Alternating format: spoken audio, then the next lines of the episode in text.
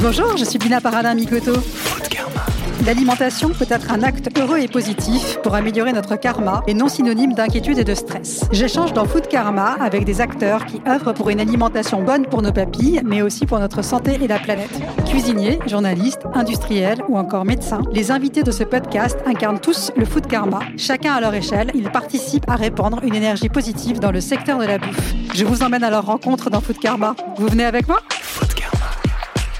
Bienvenue dans Food Karma. Je suis euh, très heureuse d'accueillir Édouard Bergeon. Bonjour Édouard. Bonjour. Édouard, tu es réalisateur. Euh, nous nous sommes rencontrés en 2012 au lancement de ton documentaire Les Fils de la Terre, où un ami commun, euh, Gilbert Demergue, nous avait invités. On s'était rencontrés avec euh, Yannick, euh, mon mari. Un paysan, un producteur de lait dans un le producteur de lait, exactement. Yannick et Gilbert euh, travaillaient ensemble à l'époque euh, sur euh, finalement ce qui est devenu Cantavelotte, Ouais, qu'ils ont créé la une marque marque de lait. Voilà, et- qui a, qui a un succès incroyable puisque Gilbert à l'époque n'avait pas de marque. Ils ont lancé leur marque. C'est Ouais. devenu une des premières marques euh, vendues dans les circuits euh, parisiens. 30 producteurs qui se sont alliés pour vendre leur lait au juste prix et puis pour, se rencontrer aussi. Ils se sont rencontrés ces producteurs et, et ça a donné Cantavelotte. Et c'est là qu'on s'est rencontrés. c'est ça. Et c'est Gilbert qui nous avait présenté initialement. Et euh, ce documentaire, Les Fils de la Terre, c'était euh, sur euh, les suicides de paysans. Et moi, j'avoue que ça m'avait vraiment beaucoup ému. D'autant plus qu'on découvre à travers ce, ce documentaire que finalement, c'est ton histoire aussi, puisque ton père hein, s'est suicidé. Tu feras d'ailleurs de cette histoire le scénario de Au nom de la Terre, hein, qui est sorti en 2019, hein, avec euh, Guillaume Canet dans le rôle de celui qui est ton père. Et ce, connaît, ce film connaît un immense succès puisqu'il sera vu par plus de 2 millions de Français. Ce Au qui est quand même ouais, c'est- exceptionnel au cinéma. C'était pas du tout prévu et c'est assez dingue. Et Tant c'est mieux. complètement dingue. Et depuis, tu as lancé euh, une chaîne de télévision en ligne qui s'appelle Cultivons-nous.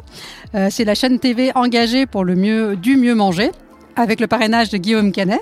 C'est ça. Et tu sors aujourd'hui Cultivons-nous le livre aux éditions des, des arènes dans le- qui nous accueillent aujourd'hui. Donc on est présent euh, dans leurs locaux. Et tu es aussi dans le livre. Tu n'es pas que dans leurs locaux. Exactement. Et j'ai la chance d'être aussi dans le livre. Pour ceux qui font bouger l'assiette, enfin qui font évoluer l'assiette. Exactement, j'ai été euh, très heureuse quand tu m'as appelé euh, pour me proposer d'être euh, dans le livre, parce qu'effectivement, bah, c'est le sens de, de Food Karma, de mon investissement dans l'alimentation. Donc j'ai le grand bonheur d'être aussi dans le livre. Et aujourd'hui, j'avais envie d'échanger avec toi sur finalement quel est le lien de la terre à l'assiette aujourd'hui, et est-ce que quand on se met devant son assiette, on peut bien choisir ce lien et faire vivre les bons liens? Ah, c'est une belle question. Et puis, je pense que cette, cette question et ce sentiment, on l'a tous vécu euh, par un événement inédit qu'on a tous, euh, qui nous a fait tous peur. C'est le, le Covid, le premier confinement. Exactement. Euh, on a passé beaucoup de temps. On s'est retrouvés, on, on savait pas. On a eu peur et, et on a eu du temps et on s'est retrouvés en famille. On a, on a cuisiné et puis on s'est un peu demandé d'où venaient les produits. Euh, parce que, bah, parce que le, la- Parce que déjà, c'était devenu plus compliqué de les trouver, ce qui déjà les questionne beaucoup. les trouver. Et puis, euh, on voit très bien, il y a la préoccupation aujourd'hui des, des Français, c'est le pouvoir d'achat, mais la, la première préoccupation, c'est la santé. Et comme on est ce qu'on mange, euh, on s'est demandé, tiens, d'où ça vient ça? Donc, il fallait trouver les produits, mais euh, et les seuls lieux en plus qui étaient ouverts, c'était les supermarchés et les marchés. Exactement. Donc, euh, qui dit marché dit généralement plutôt local, ou en tout cas régional. Et, euh, et peut-être qu'on, je dis on parce que toute population confondue, je pense qu'on on a pris le temps de, ref- de cuisiner, donc de faire, de, de- de choisir ses- ce qu'on allait manger. Et, euh, et là, ben aussi, on a vu que frontières fermées, euh, main d'œuvre manquante dans l'agriculture, main d'œuvre étrangère. Plus de main-d'œuvre étrangère qui constitue une grande partie de la main-d'œuvre des petites mains de de l'agriculture. l'Afrique du Nord, d'Europe de l'Est, et euh, bah, tous, les, tous les travaux de cueillette, de ramassage. Les fameuses fraises qui n'étaient plus ramassées ouais, pendant le il confinement. fallait des mains. Et là, on se rend compte que, ah bah oui, en fait, euh, il y a des mains, il y a des hommes et des femmes derrière, et puis euh, il y a tout un circuit avant que ça arrive dans notre assiette, les routiers qui apportent euh, tout ça, et qu'on se voit bien qu'une ville comme Paris, je crois, a deux jours d'autonomie ou trois jours, pas plus. hein. Et cultivons-nous, tout ce que je développe, c'est raconter du le- la trajectoire des produits euh, qu'on mange du champ à l'assiette. Je pense que trop longtemps, on a, on a parlé que d'agriculture, on a, on a parlé que de cuisine, on a parlé que d'environnement. De façon très silotée en silo. finalement. en silo. Et, moi, tout mon travail, c'est de, de, faire voir que tous ces cercles sont concentriques et qu'on on le voit très bien. tu, connais très bien la cuisine. Tous les chefs, tous ceux qui sont passionnés de leur assiette, ils te parlent de qui? Euh, il parle de quoi? Il parle du produit, mais qui fait ce produit? Ce sont les producteurs. Les producteurs, les éleveurs, les, agriculteurs, les maraîchers, euh, les apiculteurs. Enfin, il y a des hommes et des femmes qui font tout ça. Donc, euh, et puis tout ça, ça se fait entre le ciel et la terre. donc, qui sont les premiers écologistes et les plus en contact avec avec la nature? Ce sont les agriculteurs, les producteurs. Donc, je vois pas comment on peut ne pas parler d'eau, de, vie du sol, de, de météo, donc d'environnement, d'écologie.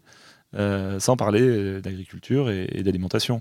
Donc c'est tout mon travail, moi, avec, en créant Cultivons-nous TV, il y a un, an et demi, pendant le premier confinement, à ce moment-là.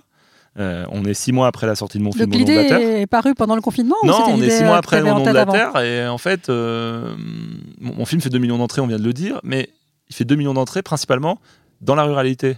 On fait que, que entre guillemets, 115 000 entrées à Paris. Ah, c'est vrai? Alors que le cinéma, normalement, se fait quand même en grande partie à Paris.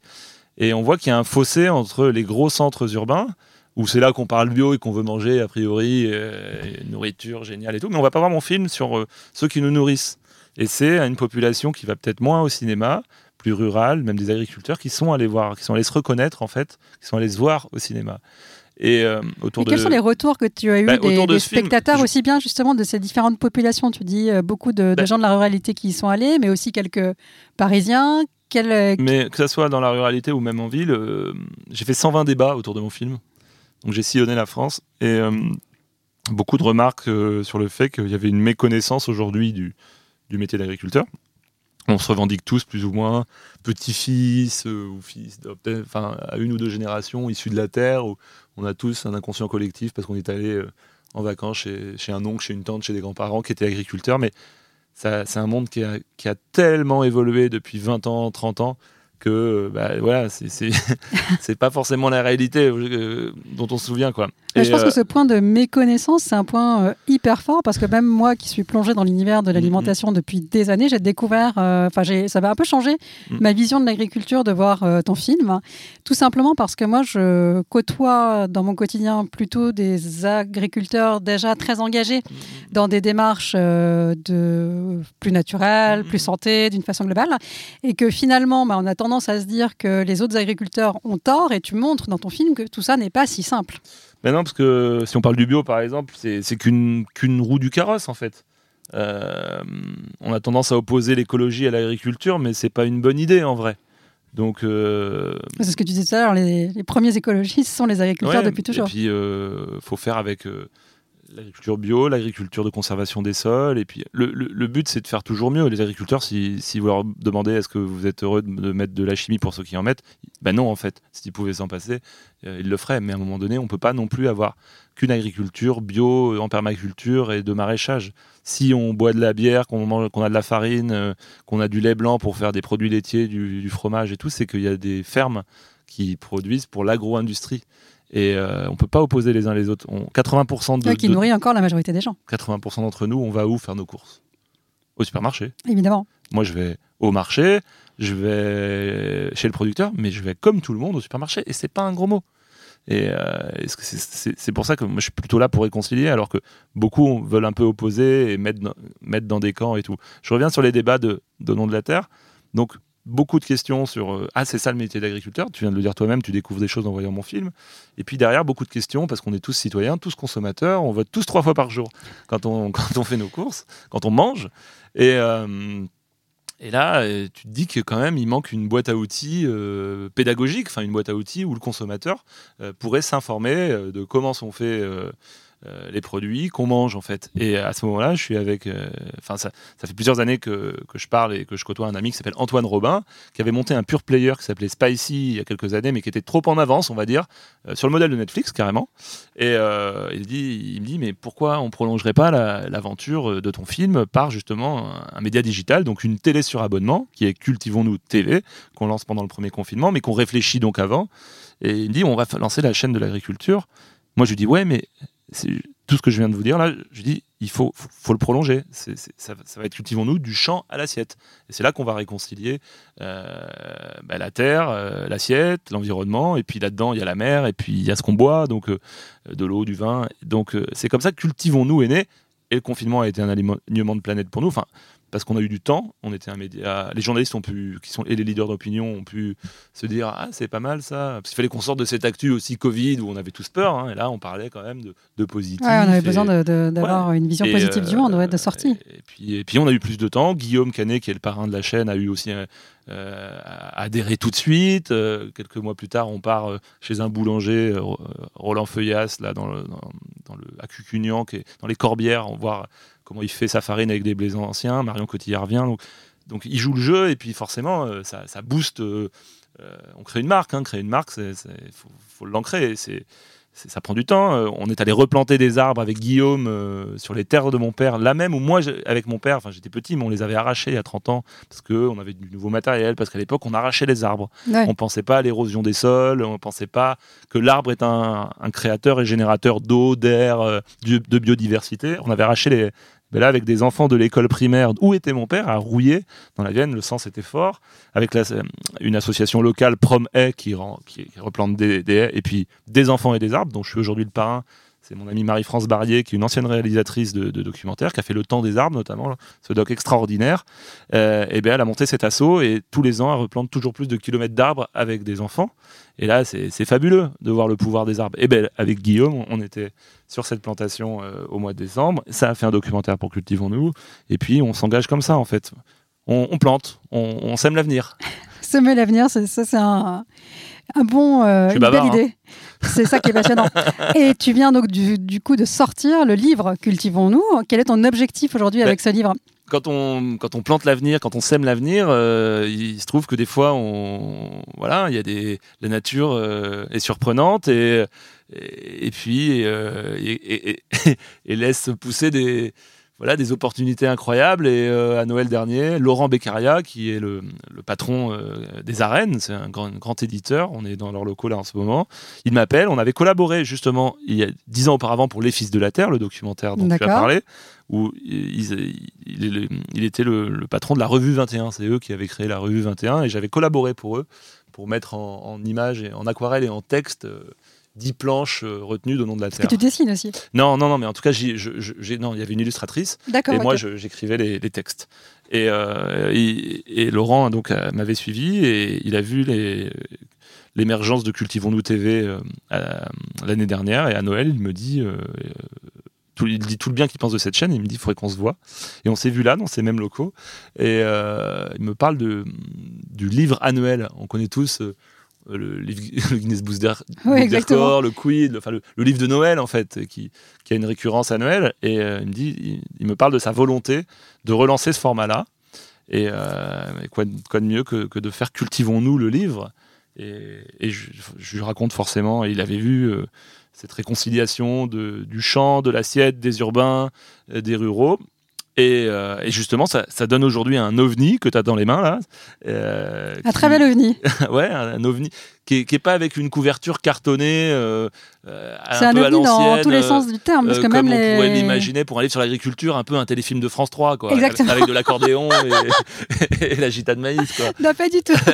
là... Ce qui est rigolo, c'est que tu as même combiné plein de formats. Il y a, de l'illustration. Tu as de l'illustration. L'illustration, il y a de l'aquarelle, il y a de la pastel, il y a de la photo, des portfolios. Il y a un portfolio d'un agriculteur, pour le coup, c'est pas nous qui l'avions lancé, qui est suivi sur 16 ans Pablo Chignard a suivi un, Mathieu, un jeune éleveur sur 16 ans, donc on voit sa vie avancer, la famille s'agrandir et sa conversion au bio. Euh, et, c'est fabuleux comme travail. On a créé des romans graphiques, on a, adapté l'histoire de Paul François sur lequel j'ai fait trois documentaires, qui est agriculteur qui est lanceur d'alerte il y a 15 ans, qui est intoxiqué par un désherbant de Monsanto et qui a gagné son procès contre Monsanto. Et on raconte cette histoire en BD et ça sera d'ailleurs l'un de mes prochains films de cinéma. Euh, ah, c'est une histoire euh, incroyable. Ouais, qui, pareil, c'est des, des, longs sillons que je, que je suis depuis des années et qui généralement, comme au nom de la Terre, en font un film de cinéma. Là, ça sera le cas. Et, il est Paul François dans ce premier livre. Donc on parle sur 150 pages de, de la Terre, de l'agriculture, sur 150 pages de l'assiette, où tu es, Mina, euh, avec des chefs, avec Nadia Samut, euh, qui, dont j'adore la démarche aussi.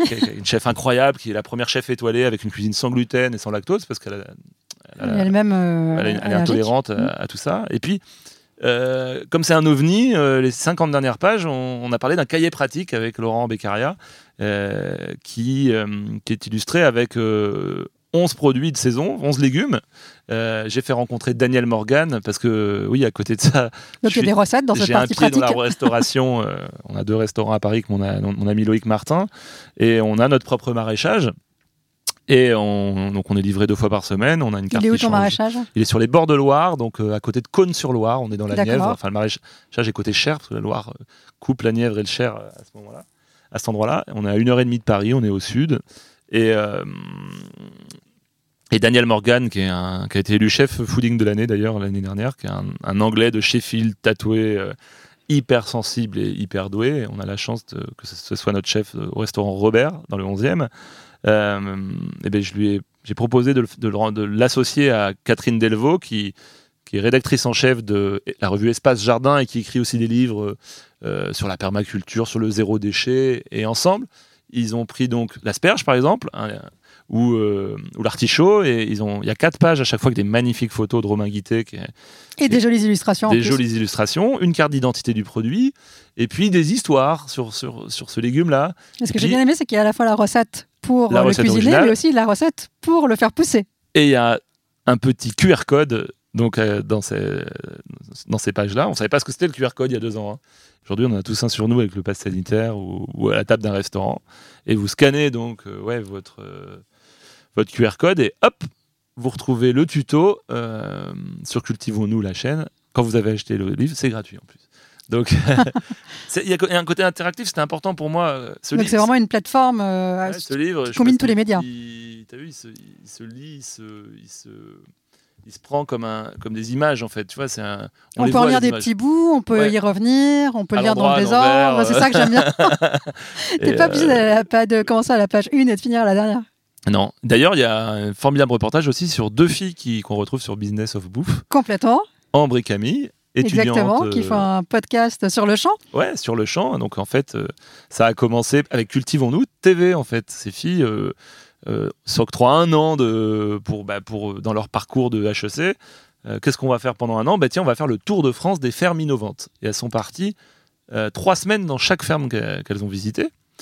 Euh, aussi bien, on va parler de la conservation, de l'agriculture et de la conservation des sols, que du circuit court, que des sœurs qui ont une, une des, Donc on n'est pas toujours ce côté très technonique, voire technologique de l'agriculture. Mmh, des paysans boulangers, de l'aquaponie, enfin, il y, a énormément. Euh, un, une ferme maraîchère.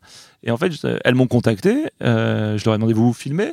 Ouais, peut-être. Bah, si vous filmez vos aventures, donc elles ont 22 ans, donc c'est hyper frais.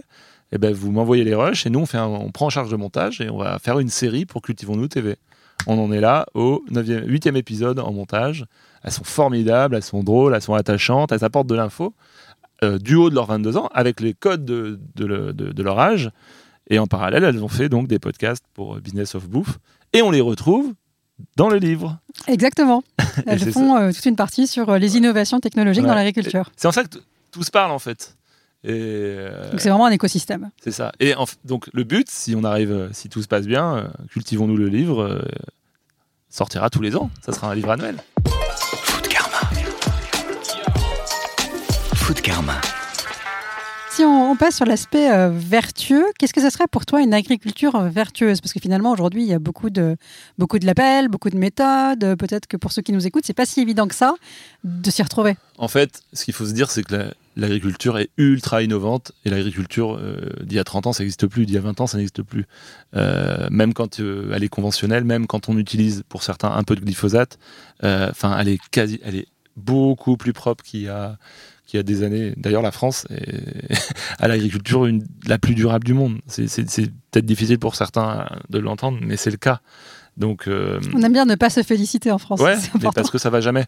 Mais les agriculteurs sont à la pointe de l'innovation. La troisième grande révolution agricole, elle sera robotique, elle sera euh, peut-être que dans, quelques années, on mettra quasiment plus de chimie parce qu'on aura des drones qui viendront euh, euh, arracher la petite herbe au millimètre près. Ou tout ça est en cours. hein, et, euh, Et euh, tout à l'heure, tu disais justement qu'il ne faut pas opposer les, les systèmes. Si aujourd'hui je suis client dans un supermarché, euh, est-ce que j'ai les moyens de soutenir une agriculture plus vertueuse? C'est quoi les questions que je peux me poser pour acheter mes bah, produits? Les, grandes surfaces font, aussi des efforts. Alors, ils en font sûrement pas assez, mais euh, je le vois, certaines marques euh, rémunèrent au juste prix leurs producteurs. Euh, comme la marque Merci d'Intermarché qui rémunère le lait au juste prix parce qu'ils ont mis 20 centimes de plus pour les producteurs. La même chose avec C'est qui le patron sur le lait, le, jus de pomme, le steak haché. Et c'est vraiment vrai. C'est-à-dire que c'est pas, pas de la com ça. Mais donc ça, en faisant attention à ça, euh, déjà on, on fait, euh, on fait déjà quelque chose pour les agriculteurs français de bien. Euh, moi, quand je fais mes courses au supermarché, c'est simple, il y a plein de rayons que j'évite. Moi, je, je les connais même pas.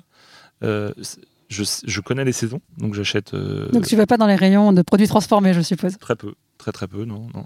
Et j'achète deux saisons. Ça, c'est le premier conseil. Ouais, et puis français.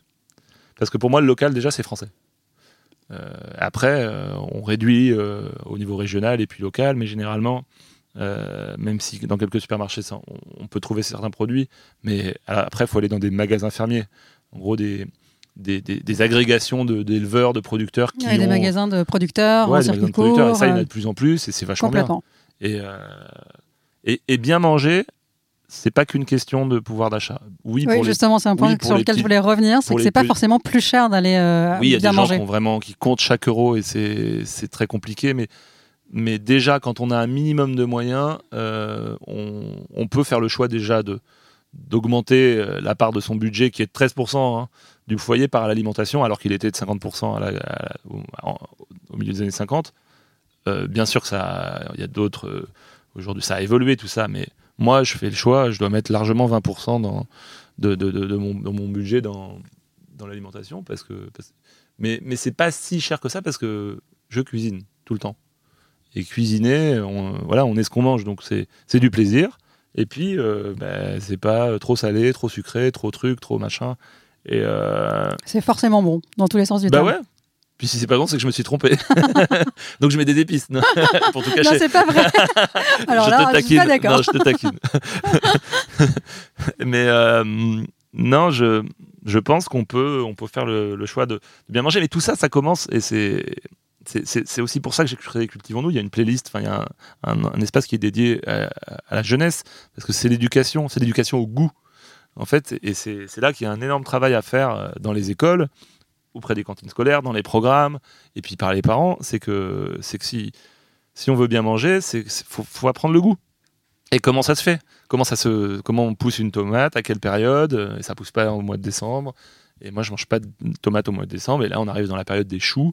On est au mois de novembre. Il y a des choux euh, euh, de Bruxelles, romanesco, rouges, pointus. Enfin, on peut. Un euh, ingrédient fantastique avec lequel bah on peut beaucoup s'amuser, avec peut. plein d'épices en plus. Ouais, et c'est- c'est c'est ça qui est génial. Et, beaucoup d'amis. Ah, j'ai certains, j'en pense à certains qui me disaient non, j'ai pas le temps de cuisiner. Aujourd'hui, euh, j'ai dans nos trois dîners, je les ai un peu brusqués il y a quelques années. Mais je vois aujourd'hui, ils cuisinent tout le temps parce que euh, on Je a pense le que temps. ça avait vraiment été la grande évolution du confinement. Ouais, on a le temps, en vrai. Euh, moi, je, je fais mille choses, mais j'ai le temps de cuisiner parce que je le prends. Ouais, il faut prendre le temps. Ah oui, parce que. Mais par contre, on a le temps de faire des écrans, d'être sur Instagram ou regarder Netflix. Enfin, je suis désolé. Et c'est au moins aussi récréatif de cuisiner, c'est ça Ouais, qu'on oublie. Bien sûr, et puis tu fais plaisir. à- Moi, quand je suis tout seul, je cuisine pour moi, mais des grandes quantités. Puis t'as un copain qui passe, et puis c'est génial. Et puis, ou puis tu congèles le reste si t'en as trop, et puis, puis, puis tu te retrouves autour de la table. Enfin, c'est, c'est- ce livre, c'est aussi une table des bons vivants. Tu vois la couverture, c'est, euh, et je suis très heureux parce que c'est ma sœur qui, l'a- qui l'a, qui l'a dessiné, cette illustration. Euh, elle, a fait, elle a réussi à faire du champ la table. La table de, de ces bons vivants, euh, de toutes les origines d'ailleurs. Euh, Ouais, c'est la parfaite illustration de ce que raconte Ouais. le livre. Et, euh, faut pas juger en fait, euh, mais faut essayer de mieux manger. Faut essayer de, de faire. En fait. C'est toujours pareil. C'est pas se contenter de. Oui, il y a beaucoup de labels, mais il y a aussi beaucoup de, de marques, de cartons et de, de choses pour que dire. euh, bah, c'est pas possible d'acheter des légumes prédécoupés euh, dans un emballage plastique. Enfin, je trouve ça c'est une hérésie totale. Mais si on arrête d'acheter certains produits, euh, on va arrêter de nous les vendre aussi. Exactement. Donc, euh, et on le voit, hein, euh, les, les grandes surfaces bougent, pas assez vite, mais, euh, Mais elles vont quand même plutôt dans le bon sens. mais c'est à nous de voter. Hein. Exactement. Acheter ou pas acheter. Food Karma. Le podcast qui nous invite à agir dans la bouffe. Food Karma.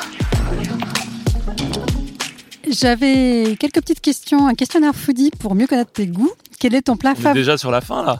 On commence à être sur la fin. On est bien sur le grill là. Quel est ton plat euh, favori à partager Bah, des plats paysans, euh, des grands plats qui mijotent. euh, on parlait de chou, euh, une potée avec des saucisses et du chou et du chou et pommes de terre, ou aussi bien faire des lasagnes ou faire un, un chou farci, un poulet rôti. Enfin, à chaque fois, c'est un beau produit et que j'accommode avec des légumes. Et je suis très pâte. J'adore manger des pâtes, Est-ce que tu as un plaisir solitaire, quelque chose que tu aimes bien manger quand tu es seul du fromage. je me lève la nuit en manger certaines fois. Ah, le fromage, j'en ai mangé ce matin au petit déj. J'ai fait, j'ai fait, euh, j'ai fait fondre du Cantal de chez Gilles, euh, avec le lait de, De amis Gilbert. de, de la vallée du Lot parce que j'étais dans le Cantal euh, les- le week-end dernier. J'ai ramené 7 kilos de Cantal. Peut-être quoi tenir Bah oui, quelques mais au jours. moins, ouais, mais c'est, des gros morceaux. C'est 10 fois moins cher qu'à Paris. Ouais, c'est ouais. C'est super bon. Et puis, c'est, puis le fromage, ça se perd jamais. Quoi. Si tu étais ton dernier dîner, quel plat aimerais-tu manger? Un plat épicé. Est-ce que tu as un plaisir inavouable, quelque, quelque chose que tu aimes bien manger, mais dont tu sais très bien que c'est pas considéré comme bon? Le, le sandwich SN euh, le sandwich triangle de l'air d'autoroute avec les chips euh, bacon ou fromage. C'est dégueulasse mais euh, j'ai fait beaucoup de reportages partout en France et tout. Et c'est le, le petit le petit arrêt c'est le, le, le péché tu Le sais. plaisir de l'autoroute. le péché et tu t'arrêtes tu prends un bon sandwich triangle pas bon avec les chips et le café et là tu sais que tu dois pas le faire. Ou un McDo tu vois des fois de temps en temps. J'adore m'arrêter au McDo mais une fois que tu l'as mangé, tu fais, Ah, j'aurais pas dû. Mais voilà, c'est c'est des goûts comme ça. Quelle est ton épice préférée? Le poivre, c'est une épice? C'est une épice. Le poivre, c'est génial. T'as tellement de poivre. Il y en a des milliers. Des millions, non? Je sais C'est pas quoi. Des milliers, c'est infini. Et, et le poivre, tout de suite, ça te, ça te change ton plat, quoi. Je poivre beaucoup. Quel est ton premier souvenir d'épices? Euh, premier souvenir d'épices, euh, je crois que ça devait être euh, le curry, je crois. Ça m'a marqué le curry. Quel est ton dernier coup de cœur au restaurant? Là, je, suis allé chez ID, donc euh, le petit verre d'eau, euh, qui est un japonais avec des cuistots japonais qui font une cuisine française et euh, extraordinaire sommelier. C'est une petite salle de 12 places. On était trois tables de deux. C'était la semaine dernière et c'était un, ami du, du Michelin qui m'a recommandé là-bas. C'était juste dingue. Le petit verre d'eau, ça s'appelle. Aujourd'hui, il y a une urgence à mieux manger. Quelle est selon toi la priorité numéro une pour qu'il y ait une meilleure alimentation accessible au plus grand nombre? Euh, accessible au plus grand nombre. Bah, faut relocaliser beaucoup, beaucoup, beaucoup de choses. hein. Chez nous, en France, euh, on le voit, c'est pas possible de, de faire venir euh, des produits frais ou pas frais de partout autour du monde, alors qu'on est capable, nous, en France, de produire quasiment tout. On a un climat tempéré. hein. Ce qui est- on a entre la Bretagne, Menton, le Pays Basque. Il y a une variété de climats extraordinaire Ouais. Et c'est ce qu'on n'a pas, j'ai pas dit tout à l'heure, mais j'y pensais. C'est, pas, c'est pas simple de donner des solutions pour pour que l'agriculture soit la plus vertueuse. Qu'on parlait de couverts végétaux et de changer les sols et tout. Ça dépend aussi de la météo. Euh, Il y a le réchauffement climatique qui arrive, et puis ça dépend des sols. Et puis, en fait, il y a autant d'agriculture qu'il y a de, cantons et de. On peut pas revenir à l'agriculture de nos grands-parents, parce que quand je dis ça, ma mère, elle, elle a grandi dans l'agriculture de mes grands-parents. Euh, les grands-parents, ils trimaient, les femmes, elles trimaient pour nourrir les animaux. Pour... La terre est basse, hein, et ils faisaient tout pour que leurs enfants euh, aient les moyens d'aller euh, étudier à la ville Et d'avoir une autre vie. pour avoir une autre vie. Donc on peut pas revenir à l'agriculture au cheval et au. C'est pas possible en fait. Ça me fait toujours bondir quand j'entends certains dire, Mm. disent ça, dire ça. Non, on peut s'inspirer de du bon, sens- enfin le bon sens paysan, il a toujours été là. Mais il faut s'inspirer de, de ce bon sens et puis de la nature.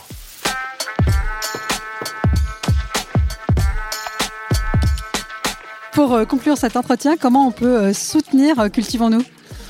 Comment on peut soutenir Cultivons-nous? Ben, En achetant le livre, en s'abonnant. Euh, en fait, si vous tapez le code Nous Paysans, vous avez une offre à 29,90€ au lieu de 60 euros pour toute l'année.